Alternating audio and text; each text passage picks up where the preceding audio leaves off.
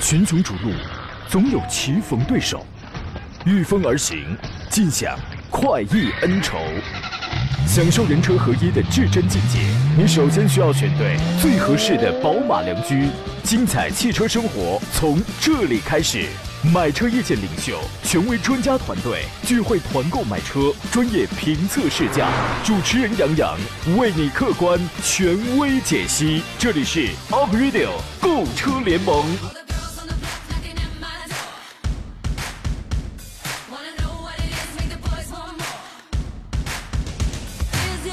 来，诸位，周二上午，欢迎如约收听山东交广开拔启航的专业购车节目《购车联盟》，为你开始直播了。我是杨洋，在济南问候全省的汽车人朋友。今天本应该是北京来的这个邵青老师和我搭档，对吧？陪各位来，咱们一块聊聊这个买车的问题。他最近啊，由于没有吃上山东的螃蟹，因为我跟他讲，山东是不生产螃蟹，我们也连搬运咱们都不搬运这个。你知道，人到了这个中年啊，心眼就容易特别的小啊。他这个听说他现在由于没有吃上螃蟹吧，他不自在，他绝食，差不多快两个月了啊。身体底子好，家里人也劝他说：“螃蟹那玩意儿啊，它凉性的，没什么好吃的。”我就想起来啊，这个小时候我爸带我去吃海鲜，我也很担心。我说：“哎呀，听说这个吃海鲜会痛风。”我爸拍了拍我的肩膀，他安慰我，他说：“放心吧，以咱们家的这个经济实力啊，永远不会吃到痛风的啊。”你看，所以我现在我这身体好，这是有原因的啊。今天咱们继续研究一下挑车、选车、买车的专业问题啊！想买什么车拿捏不定主意了，欢迎跟我们来进行探讨。直播间热线是零五三幺八二九二六零六零八二九二七零七零。我们还有一种网络互动方式，请关注我的新浪微博“山东交广杨洋侃车”微信公众账号，一个是山东交通广播，一个是杨洋侃车。通过第一个，您现在可以听广播，而且还可以在左下方点击进入来看我们此刻的视频直播。呃，节目以外，通过杨洋侃车的微信公众号后来联系。这个吉吉利嘉际的那个有史以来的，据目前迄今以来迄今以来最全面的评测，最后我送那个金财神作为奖品的这个活动马上就要结束了，还没有参与的可以去可以去参与一下啊！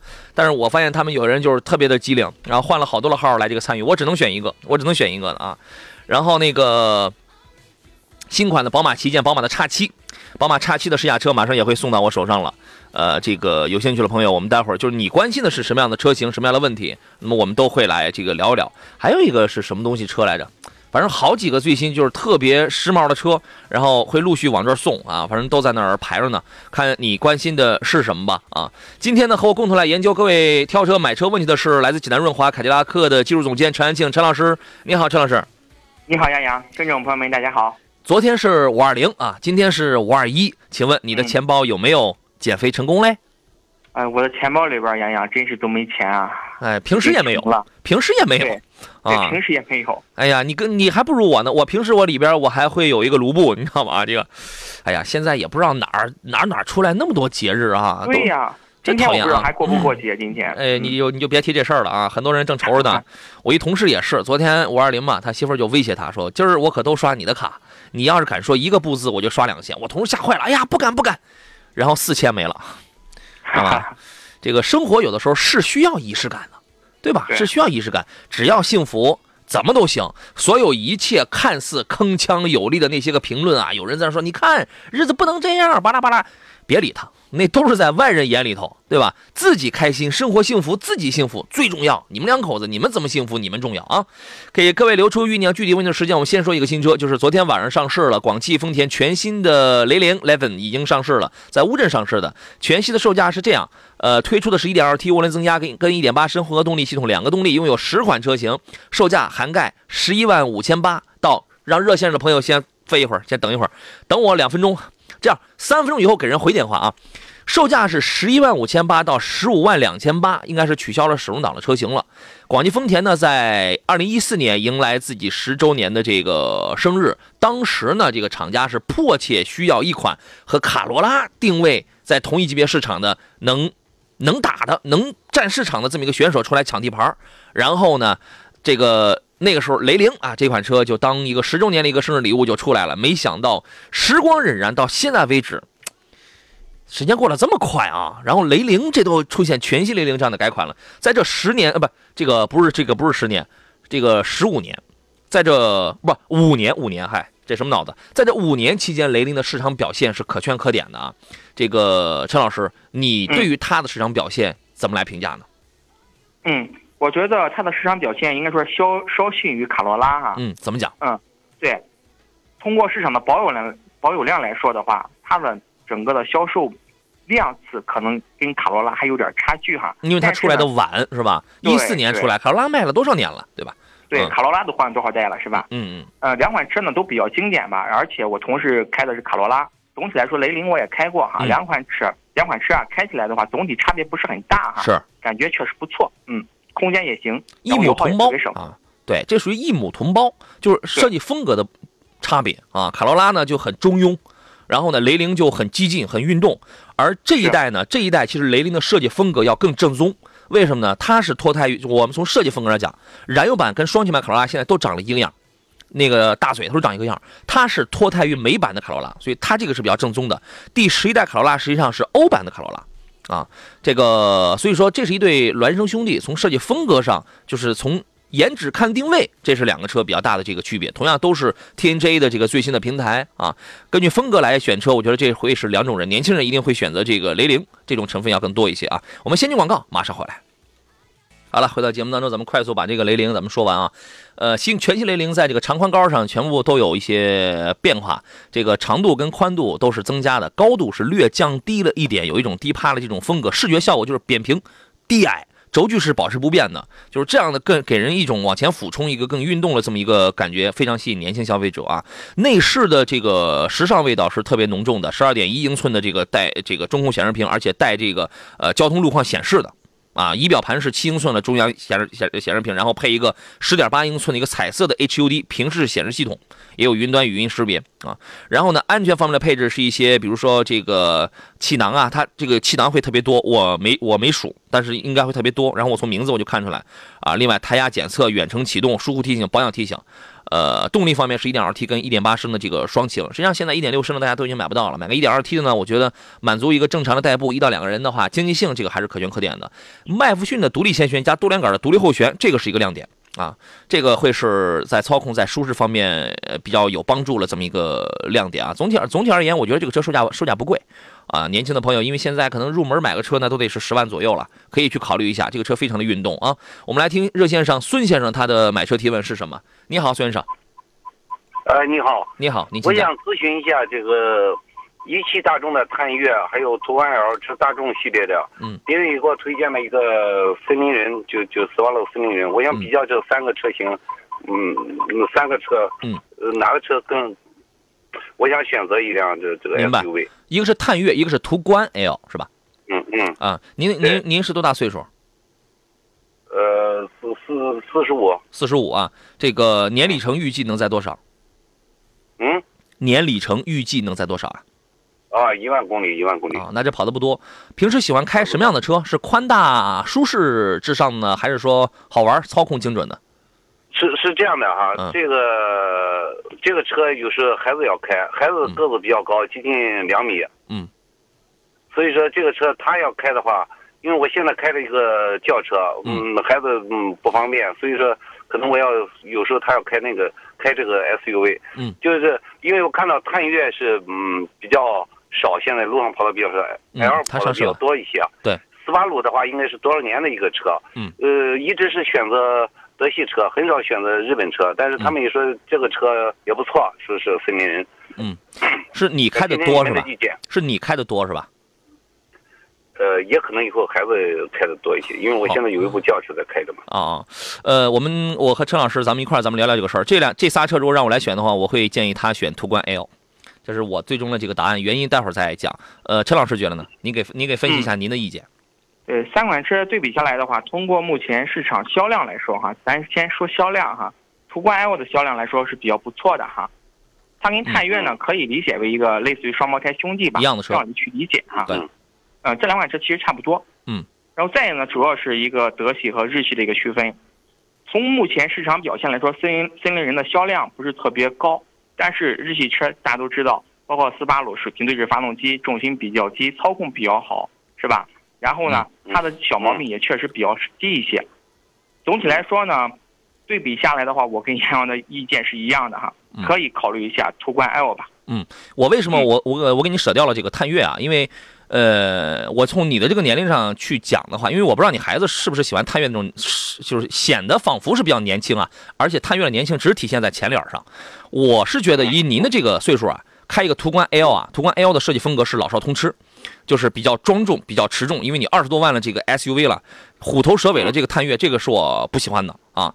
然后呢，再一个从你你的年里程是一万公里，实际上保养费用这块你差不出什么来，因为你途观 L 是七千五的保养，然后你斯巴鲁森林是五千公里的保养，途观 L 养护一回那也是七八百块钱，森林人的话那那那也是八百多，你这个费用上是只在里程上有一点间隔上的差别，但是你跑的少，你差别不出什么来，只不过配件上讲的话，斯巴鲁森林人确实要更高一些，然后两个车的风格不一样，森林人尺寸会略小一点，但是它的操控性，这个水平对置发动机，包括它的这个指向的精准这种操控，这个是有的，对吧？然后呢，途观 L 的舒适性跟它的宽大，它的舒适性，这个是要占优势的。你可以在这两个里边挑一挑。我想问一下，L 和这个森林人的话，哪个空间更更大一些？呃，毫毫无疑问是途观 L。途观 L 从三维、从尺寸上去讲，它都要大。途观 L 的轴距是接近两米八，是两米七九，两米七九多。森林的轴距是在两米六，不到两米七。三维呃，操控尺尺嗯性上应该是 L 更更好一点。呃，操控性我觉得整体差不大，这个差不太多，但森林人的操控性要好一点，哦，森林人的操控性要略好一点，但是途观 L 的舒适舒适度高。舒适度高哈。对。然后呢，探岳为什么？探岳是因为外观的问题，因为它两个就是软毛兄弟的话，应该是，呃，它两个有什么区别？反正确实探岳卖的不好，探岳。呃，它卖的不好呢，一是也是上市也比较晚。它是这样啊，刚刚才我说了这个外观，我我说这个外观，我是站在你的这个岁数的这个层面上讲，而且探岳这个车，我觉得确实不好看。前脸用镀铬装饰条，显得比较的运动，但它不耐看。你看的久了呀，你还是会觉得像途观这样方方正正、比较庄重、比较大气，用这个中网横条，然后拉到那个拉宽到那个灯组，就是这种设计更经典。你知道车里边有种东西叫叫耐看。啊，你有的东西你第一眼你觉得它挺好看，但是你看久了之后，它真的不耐看。啊，这个有人说宝马的内饰就是特别的老，特别的土，但那个东西你看久了，它真它真很耐看。另另外呢，从销量、从保值上去讲了，途观 L 现在都是秒杀于探岳的，啊。技术两个是完全一样的。这个维呃维修费用的话，森林人和这个 L 的话，哪一个它两个差不多？呃，陈老师是不是森林人的配件会高一点？嗯，森林人的配件相对来说会贵一些，对。嗯啊，但是就相对于就是小毛病的话，嗯，其实现在两款车也差不多，都没什么小毛病，嗯都没什么，也不敢说都没小毛病是吧？要有的话，它也是车也都有小毛病啊。现在买车啊，不像不像是原来了，动不动小毛病多不多？这已经啊，对。我再咨询个问题，国五、国六这个标准你们怎么看待？现在不是马上就要实行吗？啊，这个我们已经说了 N 遍了，已经说了 N 遍了，哪个便宜买哪一个，没有任何区别。七月一号你只要挂上牌就行，国五便宜你就买国五，没有没有任何区别。我可以这样说，没有任何区别，除非有那个较真儿的喷子说怎么怎么没有怎么没有区别，以后的保值什么，嗨，这种我们已经说过八百回了，就不爱再说了，约等于没有没没有什么区别啊。好的好的，哪个便宜买哪个就可以了啊，哪个便宜买哪个啊。好嘞，好嘞，拜拜，拜拜，嗯，拜拜。这个春天也问到了一个排放的问题，他说，呃，请问现在的国六发动机是国六 A 还是国六 B？哎，这个您给回答一下。嗯，现在这个也看厂家哈，因为大家都知道，包括咱们的一个新的环保标准出来了，咱目前山东来说是处在一个国六 A 的这一个级别哈，哦他们国六 A、国六 B 嘛，是吧？嗯嗯嗯像一些呃要求比较严格的城市，可能提前都达到了一个国六真正意义上的国六的一个排放标准哈。嗯嗯目前来看呢，厂家所出的车辆的排放标准都是国六，但是究竟是国六 A、国六 B 的话，这个具体得去看一下，包括它的一个出厂的合格证上怎么写哈。嗯嗯嗯，这个国六 B 呢会比国六 A 排放更严格。就是排的会更好。我曾经我看过有一个数字，它两个最大的区别是在于那个叫烯烃的那个这个这个这个排放值上，就是那个检测指标上吧。你比如说国国五的它那个烯烃的那个值是，它当时是要求是小于等于二十四，就百分之二十四。然后国六 A 呢就是小于等于百分之十八，然后呢国六 B 大概是小于等于百分之十五。反正对，它就是这点细微的这个这个这个这个差别，其他的应该这都是一样的啊。现在现现阶段肯定是国六 A 哈、这个白龙马说：“主持人好，七三零这个车怎么样？主要家用，注重安全。A 六三点零的那款呢，也可以 A 六三点零的那款是怎么样的，也可以推荐几款同价位的车，不过百就可以。七系现在还是很便宜的，七系优惠得二十万了吧？差不多啊。嗯，像这个级别的话，差不多了。嗯，对，也我也我也不敢说很便宜，不然这也容易招人恨。反正我 反反正我是买不起，反正我是买不起，你知道吗？这个。他，你为什么会拿它跟个 A 六三点零 T 的放在一块比？你弄你弄一凤尾还是弄一个鸡头的事儿？这个事儿啊，陈老师，您的意见是什么？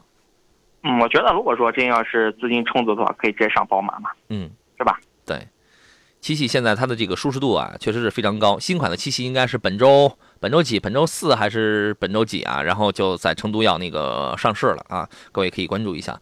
哥的女人格莱腾说：“杨哥，宝马叉七的试驾报告我也只能是看看，期待红旗 HS 五的试驾报告。”对对对，排在后头那个排队要往我这儿那要那个送车的还有一个 HS 五，HS 七还是不是 HS 五？对对对对对，他们试驾车还没到，到了之后我会是山东第一个去试驾这台车的。这个我也只是看看。你呃，陈老师，你知道叉七现在卖的很好。现在卖的很好，就是说，有有很多隐隐形隐性富豪啊，嗯，这个你跟这样的朋友，你就不要去讲，这个车是什么发动机，百公里加速是这个是这个四点九秒还是五点八秒，你不要讲这些，你就你就告诉他，这个车现在是稀缺资源，一百万一百六十万，啊，然后现那个现在加价十几万，上海那边加价都能加到三十万，你知道吗？这是很中国的这个汽车市场，我觉得就是很畸形的，上海那边叉七是能加到接近三十万。嗯，然后他就会买，啊，这个胖飞说：“帅阳宋 MAX 的 DM 怎么样？你试驾过吗？没有，宋 MAX 我开过，好像是两款行驶里程版本是吗？啊，这个我们后头可以研究一下。哎，这个您有了您有了解吗？嗯，我实际去看过啊，因为包括 MPV 这几款车型，宋，包括那个传奇的，嗯，然后还有一些，比方说国产里边的，嗯，我都去看过，大体空间做了个对比，感觉宋 MAX 整体来说。他如果说选择那个六座或者七座版本的话，可能空间后排的稍微小那么一点哈。嗯嗯。五座的整体空间来说还是比较不错的。嗯嗯嗯。你知道有朋友那个非要较真儿说那个吉利嘉际的这个后排第三排就是，呃，坐人不这个不舒服，确实坐人不舒服啊。但是各位，我为什么我愿意我我经常我会用视频一镜到底的这个方式来记录一些东西？我懒，我不爱，因为我做的不是艺术片，我做的是让听众去了解这台车，我是做内容的。实实在在，我是做内容，我我不爱去那个剪辑那些个东西，所以说你会看到在那个视频当中，我是猫着腰爬到第三排之后，它的高度一米六五，一米六五到一米六九的这个高度确实是比较低的，在后排。然后呢，我那个有一个很有意思的事儿啊，那个那个陈老师，我当一个题外话，我给你我给你讲一下，我坐在第三排，因为前两排座椅都是按我的乘坐舒适度。我的我调我我调第二排的时候，我的前边我一定我要空着的，我要翘二郎腿的。我调好了之后，我才去的第三排。我我我，他第三排只有只有两个座嘛？啊，好好 rain 阿浩说主持人好，佳绩怎么样？我不说了，到杨侃这微信公众号看我的那个最新的评测，那是迄今为止最全面的啊。然后我我到我坐到第三排的时候，问题来了，实际上我是能坐进去了那两个座。我坐进去之后，我的膝盖呢，它是这个刚好，它它就顶到那个前边那个第二靠背，对，它就顶到第二排座椅了嘛。然后呢，因为我胖。他那个座椅矮，而且我坐车呢，说实话不太文雅。我一我坐任何的车，因为你胖啊，我的腿都都是要分开的。然后呢，就有一个喷子，这个就有个喷子说：“你看你那腿你都分开了，你居然还说你能你能坐进去，是不是眼瞎？你看不进去，你看不见我就是那样坐进去的吗？我坐进去了，但我的膝盖顶到了。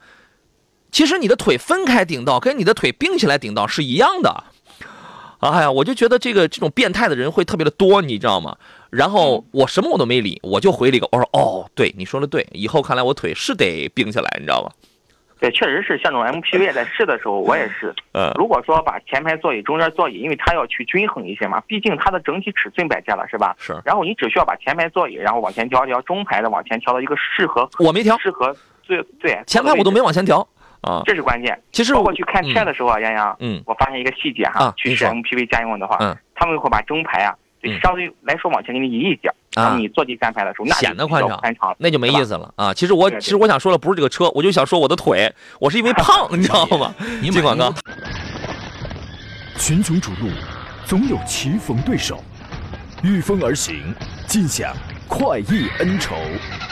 享受人车合一的至臻境界，你首先需要选对最合适的宝马良驹。精彩汽车生活从这里开始，买车意见领袖，权威专家团队聚会团购买车，专业评测试驾，主持人杨洋为你客观权威解析。这里是 Up Radio 购车联盟。来，诸位，欢迎继续回到礼拜二为您直播的 April 购车联盟的直播当中，我依旧是杨洋啊。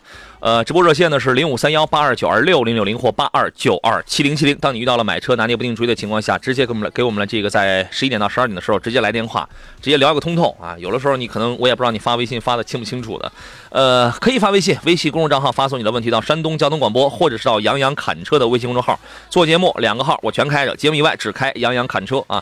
公众号里面搜索小写的拼音小写的拼音全拼杨洋洋侃车，你就可以找到了，给我留来留言就可以了啊。今天节目正在进行音频和视频的直播，左上宾呢是来自济南润华凯迪拉克的技术总监陈安庆陈老师，你好，陈老师。嗯，你好，杨洋。这个刚才谁说了一个来着？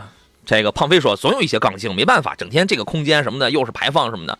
这个我觉得，这个我们都奔四十的人了，你知道吗？就是说，嗯，我们自己在做什么，我们自己非常清楚，我们的出发点是为了什么，我们非常的清楚。啊，你说水军水军也好，你说杠精也好，说实话，宠辱不惊，宠辱不惊，真的。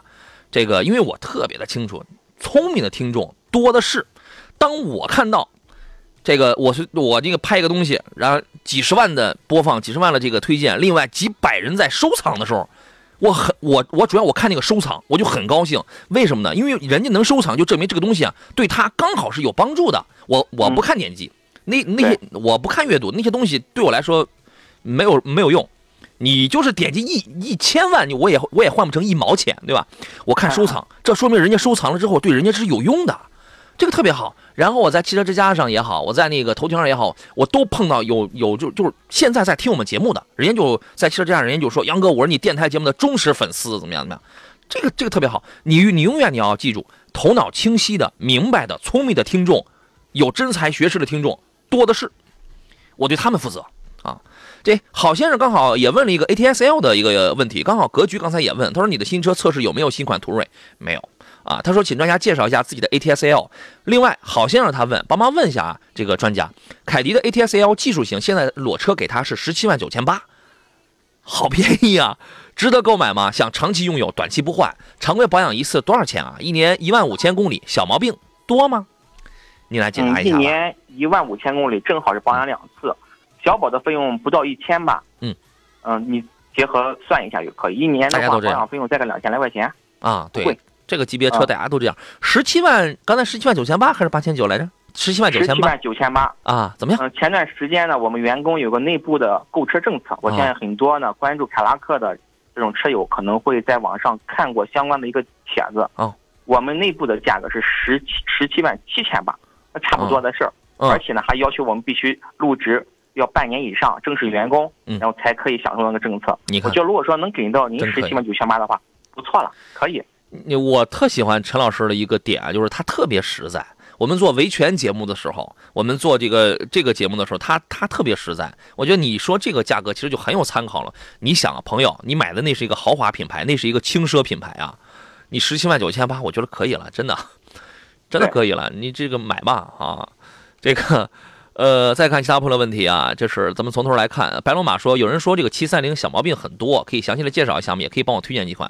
七三零，我迄今我没我没长期试驾过，我就短期开了开，我确实我感受不出它有什么小毛病来。啊，这个车你有了解吗？嗯嗯，这个车了解不多，但是宝马宝马现在的五二零的或者五二五这些车型接触比较多啊。对，五三零什么我我开过，我开过很久。对，怎么说呢？现在很多高端品牌不像原来。我早老是感觉什么一点呢？嗯，你像宝马，很多时候呢，发动机的一些垫子容易漏油哦，包括很多车主拿来调侃嘛，嗯，不是不漏油的宝马，不是真正的宝马嘛，是吧？我原来调侃的是楼下宝马车主只要一打火，全小区都知道宝马车主开始了他一天的劳动，是吧？对，这个呢也看后期的一个使用情况吧。如果说你开的特别猛，加上不注意保养，那后期可能会出现一些的小问题。但总体来说，豪华车的品质还是没什么问题的。对，毕竟是百万级别，跟七三零同级别的呀。我觉得昨天我们节目当中有听众也问了一个类似的问题，我建议啊，凯迪有没有在这个价位的车？目前来说还没有。这是一个短板啊。C T 六的话，对它只能跟奥迪的 A 六去竞争了。对，C T 六便宜了。然后呢，我建议你就去比奔驰的 S 就可以了，A 八你也不要考虑了。我不是说了吗？我一朋友提两百万 A 八呛眼是吧？这个考虑一下奔驰 S 吧。原来多少年前就有人说奔驰只有 S，然后才是真正的奔驰。这话现在来讲的话，我依然觉得它有百分之多少的可信度，依然有百分之多少的这个是真话啊。因为我们看到很多奔驰出毛病太多了。我现在在开一个宝马一系啊，一个幺二零 i。这个别的都不说了，这个车空间确实太小了。但是怎么说呢？这个车，这宝马的调教啊，我们来说一个，就说一个声音吧，就说一个声音。打火的时候，大家都知道这个声音会特别大嘛。但是无论你开一系也好，三系也好，五系也好，可能有的人会跟我有一个，就是这这这种感受是不经意间你可能会发现的。啊，就是说怎么呢？你一开始你车里你没有人说话，你也没你也没放音响，也没听音乐，彻底在相对安静的这种情况下，哎，你你在想事儿，你突然就注意到这一点了，是哪一点呢？它三十公里时速的时候和它一百公里时速的时候，它的声音是一样的，它的噪音是一样的。我不知道有人会不会喜欢，我会喜欢这一点，它会让我觉得这个车总是在蓄势待发，就是它的后边呢，它会攒了很多的劲儿，你跑三十，我也是这个动静。你跑一百，我还是这个动静码表标我能跑两百六，两百六可能肯定它就不是这个动静了。一百以外可能它就不是这个动静了。但是会让人会让驾驶员觉得有信心，就是它有用不完的后劲儿。它不像有些车一到八十、一到一百的时候那动静声嘶力竭，呼哧呼哧喘，你知道吗？嗯，这是一个现象的这么一个东西，你不用从原理方面去解释一些东西，就说它的调教、它的它的这个均衡，你去试一试啊。观天下说：“主持人好，专家好。斯巴鲁森林人的一九款不是混动的那款怎么样啊？谢谢。斯巴鲁还是有很多粉丝的。哦。嗯，对，还是有很多粉丝的。嗯，您觉得？如果看好的话，我觉得没什么问题，可以啊，车不错。嗯，呃，整个包括杨洋刚才说的也很明白了，整个操控啊，因为它重心比较低嘛，是吧？整个操控啊，效果都。”都不错，嗯嗯，行。安卓苏说，汽车就是一种工具，适合自己的就是最好的。千万豪车是好，可是普通家庭有多少有购买能力？现在的杠精跟喷子太多，太烦人了。你知道这个病态啊？他买不起的车，他要他要喷，太贵了。那你知道吗？他买得起或依然是买不起的车，他也要喷。人越是缺什么，他越要表现什么，就表现自己打两把方向盘，就表现自己很明白，你知道吗？这个经常有老司机说我是老司机，我就觉得那些花里胡哨的什么配置、什么智能安全驾驶、什么 ACC、什么座椅加热、通风，那那些都没用。朋友，你老婆坐你的车一辈子都感受不到什么叫座椅通风，什么什么叫这个座椅加热。冬天你老婆在你车上永远是屁股冷，你也你也就这水平了。你可能你是老司机不差，你可能就一辈子开了个富康了，你知道吗？所以所以说人越是缺什么呀，他越要表现什么，我觉得没必要。这个没必要跟这样的人去这个这个这个怎么着啊？委员长说缤智跟逍客选谁？我会选逍客，因为他在多连杆独立后悬挂上这一这一条他就赢了。这个但是逍客可能不太时尚了，是吧？不是要改款吗？我觉得改款之后应该还可以。啊，对，马上要改，就是现款这个 Vemotion 可能大家见怪不怪，可能不太时尚了。对，有点老。对对对对，WKD 说杨哥最近有没有名爵 HS 的团购啊？名爵的团购我们正在酝酿了啊。这个真的应该会很快，呃，H S 现在已经就是官降两万，经销商处呃优惠也接近两万，我觉得这个性价比真的挺高的了。孙向新说：“杨新胜达油耗怎么样？值得买吗？有什么优缺点？”两点零 T 的新胜达，我觉得这个不会是一个特别省油的车，为什么？因为这个车它是一个六座车嘛，尺寸也会比较大。正常情况下，我觉得这车市区两点零 T 怎么着，十一到十三十一到十三升之间，我觉得是一个正常水准啊。您认为呢？嗯，差不多。如果说稍微堵点儿的话，真得十二三个。嗯，可能跑高速的话，可能八九个油就够了。对，那个是综合油耗。这个车您看好吗？这个车，说实话，真想去试驾，一直还没去过哈。包括样式是非常漂亮了哈，包括内部空间啊，包括整个的价格来说，相对老的胜达呢。调低了是吧？嗯，二十万出头的这种入门级别，我觉得可以。嗯，性价比挺高，性价比真的。但是呢，最好再等等，后期肯定还会有优惠。可能有优惠，对对对，性价比挺高的。一是这个价位，它是个两点零 T 的，那个马力从参数上来讲，它是比较好的，对吧？比较高的。二一个呢，它有些，我们我们就说是花哨的配置，但是这个也挺有意思的。比如说两个人可以一一台车可以识别两个人嘛，指纹解锁。这玩意儿挺有意思的，包括你打火的时候，你拉车门的时候，你都可以指纹指纹解锁。还有还有一个功能挺有意思，就是说，你在打方向的时候，因为一般的车你打方向啊，它会在那个中央立的那个液晶屏上，它会给你显示一个有的车比较好一点，给你显示一个三 D 的影影像。它这个胜达这个车，你是打方向的时候，它在那个炮筒仪表盘上，它给你显示一个影像，这个影像是个真成像。炮筒它不是有三个圈嘛？一个电子指针，它不有三它有三个圈嘛？我这样说大家就清楚了吧？它在中间那个圈上，那个圈里边给你显示，你打左转向给你显示你车头左边的那个真实的场景。这功能啊，你说它花哨吗？挺花哨。你说它有用吗？真有用，真有用。对，过个线宽门什么特别实用。对你这玩意儿，现在在这个级别里边，应该是只在这台车上能够见到了啊。所以说挺有用的，你可以自己去试一试。胜达这个车，目前来讲性价比真还挺高的。杨子说，前两天看车展的时候啊，看了进口车林肯，叫不上什么型号，还有你叫不上什么型号那？你让我们怎么说？还有这个英菲尼迪雷克萨斯沃尔沃 S 九零，这几个是都在四十万以内啊。四十万以内，林肯 Continental 大概是六十，那你看了应该是 MKZ 吧？啊，推荐一下哪个车性价比高一点，适合家用？咱们进广告，回来之后咱们说。这个回到刚才那个问题，陈老师，呃，假如看的又是林肯的 MKZ，英菲尼迪是不是四十万？哎呀，这个真不好猜，你 Q 七零还是 Q 五零 L 啊？要不你再对吧？你再细致一下呗。对，是吧？你我们就不猜了。SUV 啊，是吧？主要考虑啊。我们就你就别让我们猜了。陈若说：“杨有一有一汽丰田的团购吗？暂时没有，呃，等等我酝酿啊。名字名字自己去吧。说杨老师专家好，家人想买一台车家用，看了本田的劲锐和丰田的致炫，三厢两厢没关系，主要就是接送孩子用。两这两个车性价比怎么选？看劲锐发动机参数比较好啊。劲锐是那个东风本田那个嘛，一点五升的，一百三十一匹的那个啊。然后这两个车根据他的需要，您会做什么样的推荐呢？”嗯，这两款车的话，我觉得如果年轻点儿的话，可以考虑一下那个致炫嘛。我觉得，嗯，女孩子开或者是家用的话比较实用一些，油耗比较低，嗯，空间也还可以，嗯，我推荐致炫吧。推荐致炫是吧？但是他说到那个劲锐，劲锐的这个动力，因为致炫也好，劲锐也好，然后他们他是都能买到这个一点五升的车子，嗯。对吧？这个都能买到一点五升的车子，然后那你怎么来考虑呢？确实是劲锐的动力要好，因为致炫的动力一点，即便一点五，它只有一百一十马力，它那个动力确实弱，确实弱。嗯，如果考虑刚才杨所说的，比方说我就要求这个车动力要足一些嘛，嗯，就考虑本田，反正两款车二选一，这个简单，去试驾一下，拉上自己老婆是吧？对你如果喜欢这个，另外致呃这个劲锐的尺寸也要稍微大一点。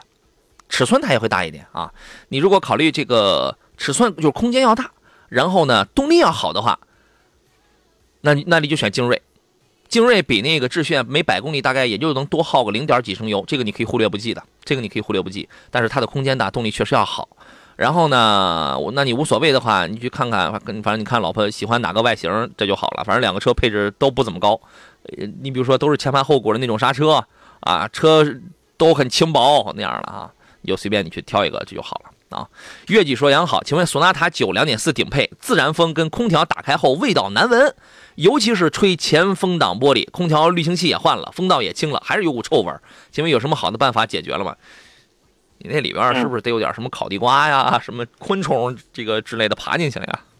嗯，这个情况确实我之前遇到过哈，有老鼠在里边安家的。哇塞！啊，这种情况很少啊，极少数。这个先检查一下什么呢？我们的空调进风口。看有没有损坏哈，嗯，如果空调进风口有损坏，有明显的这种被破坏的痕迹，那可能有小动物进去了，是吧？嗯，如果没有的话，我建议你怎么弄啊？再清洗一下空调，嗯，在空调的排水孔这个位置哈，嗯，往里去打清洗剂，嗯，重新清洗一下。再一个还有什么特点呢？我们车啊，压缩机只要工作之后呢，嗯，如果你把压缩机关了，空调里边会短短暂的哈吹出一些这种类似于潮的这种。稍微有点臭的味道了，这属于一个比较正常的哈，哦，这个没什么问题。哦，就是我这么多年的使用习惯是什么呢？诸位，我是手动空调。我这么多年的我一个习惯是什么呢？就是差不多快到地儿了呀，我就把压缩机关了，让它往外吹吹风，那种潮气水汽往外吹一吹。对，这招落下来。对对对对，这招也不见得有什么用，反正可能有带点心理作用，没准时间长了可能会有用，你知道吗？它就是一种习惯的一种养成。像他这种情况，属于是比较严重的了。我觉得是不是做一个整个做一个空调系统的一个大清洁会比较好一些？对，肯定要做个清洁。对啊啊，你琢磨琢磨啊。呃，红蚂蚁说喜欢你的节目，专业实用，比隔壁交通台主持人专业多了啊。我们隔壁没再没有交通台了，我们这个楼上就这一个交通台，这个隔壁都是其他频道了。音乐台我们倒是有五有五个还是几个的吧？你是不是听岔皮了？交通台就我们自己，谢谢谢谢你啊。呃，刚才要买精锐跟那个致炫的那个说他是四十多岁了，这个也没关系，这个也没关系，你还是就是看这个动力跟空间，在这里边来比一下，这两个车都能买。劲锐呢，现在的优惠幅度应该比较应该会比较大，为什么呢？因为这个车呢，之前卖的也也不怎么样，现在尤其是国五的这个问题，它会着急往外甩货，那么这个时候可能会挺便宜的，你琢磨琢磨。买车的时候到了。对对对对，你那哎，买车的时候又到了是吧？又到了，你知道吧？对，为什么凯拉克目前优惠这么大？都是在甩国五的一些库存，因为七月一号之后国六嘛，是吧？对，我觉得凯迪拉克挺狠，真的，真的挺狠。你看一下子便宜这么多是吧？将近十万吧，是吧？对对对，便宜这么多，挺挺狠。我不知道有没有老老的这个早就是早买的凯迪拉克的那个车主是挺烦的，但我觉得凯迪的车主一般都是那种比较比较比较潇洒、比较随性的那种，他可能不会就是说，哎呀，为什么降价这么厉害？他应该不会这么这么这么烦，因为年轻人居多。对，因为买之前呢也做好功课了，做好心理准备了。太好了啊！葡萄酒说：“杨洋，我如果中了一吨油啊，我请大家去加油，都加满。”你要是都加满的话，你的一吨可能也加不了多少了吧？也不够啊，对，真霸气，真霸气啊！红蚂蚁说：“我说的济南啊，得嘞，我们也都认识，我们也是挺好的这个朋友。话到这儿就别说了，我只能说是谢谢你对我的认可啊。”哎，啊，良城工具问了一问题，请给点评一下大通 G 二零吧，想入手，这是台商务车啊，它的售价应该是十八到二十五万吧。原来大家见到是 G 幺零啊，G 幺零那个便宜，大概是十五六呃十六七到二十多万吧。呃，G 二零呢比它要更大，尺寸要更大，然后主推两点零 T 的嘛。嗯，您对于这款车感觉怎么样？我觉得，嗯，首先是干什么用？这个车确实很大，得商务，空间很大，对对，豪华程度也非常高。嗯，但是总体来说，感觉品牌差那么一点。嗯，如果说你经常去搞。接待的话，哈，嗯，那它的档次呢还稍微差那么一点，那我倒不如你去选择一下别克的 G L 八，稍微添点钱，或者买个商旅版也不错，二点五的二五 S 嘛，是吧？G L 八其实最好还是买两点零 T 的哦，是吧？对，最好两点零 T 的，而且价格也差不多，差个三千块钱。对，嗯，我总体感觉下来，这个车除了大，然后性价比性价比配置来说呢比较丰富一些哈，嗯嗯，别的来说我觉得没有什么了。不过 G 二零看看 G 幺八，哎，不过 G 二零确实是大。对这个，如果他愿意掏那么多钱买 G 幺八的话，他可能他就不会这样问了，你知道吗？就是考虑买 G 二零的，基本上就是说相花相对少一点的钱办点大事儿，对吧？对，中国老百姓咱们就这样讲啊，它的第二排舒适度确实是高，确实是高，但是还是有做工，还是有有这不行的地方，看上去也也也也挺大的，长得跟那个丰田的 Air 法似的，是吧？我觉得是那个这样。你要是比如说你在就十八到二十万左右上，你别买太贵。你要买太贵的话，因为 G 幺八现在也有优惠啊。原来二十六万八的那个两两点零 T 的那个标配的 G 幺八，你现在你你算优惠三万的话，你你优惠两三万的话，现在就合二十三四万啊。对呀，那就没你要买 G 二零的高配的话，你为什么不买个 G 幺八呢？对吧？然后呢，嗯，哎，所以说你买 G 二零的话，预算不要拉得太高啊。嗯，买一个，因为它在这个起这个价位上，十八到二十万，你没那么大的。你没那么大的，你就你就奔着这个去的话，你可以考虑，但是别买的太贵啊。嗯，还有朋友问说，宝马七三零现在盖板的话，这个最低价能在多少？这玩意儿没有最低，没有最低，那个六十多万吧，六十多万，现在优惠真的快接近不达到二十万，反正二十万左右。哦，这个你可以到店里面去问一下啊。呃。这个人和说杨洋不务正业了呀？怎么修上车了？修车是人家武红的事儿。虽然杨洋无所不能，这个我又我又不会。这是陈陈老师陈工他在这儿，他无所不能。他顺便顺便说一下，他什么都会啊。麦麦同学说杨老师好，麻烦能不能说说凯迪拉克的 x T S 的精英？这个车现在也很便宜了。嗯，也是跟 A T S 一样，优惠幅度比较大了哈。嗯，精英现在级别的话，啊，对，精英在你那儿现在多少多少钱差不多能买？嗯，二十万出头吧。哦，就原来 A T 的价格，比原来 A T 的价格还便宜。对，原来 A T S 的价格。嗯，哎呀，你们这些讨厌鬼啊！这个现在你们怎么把车市搞得这么乱呢？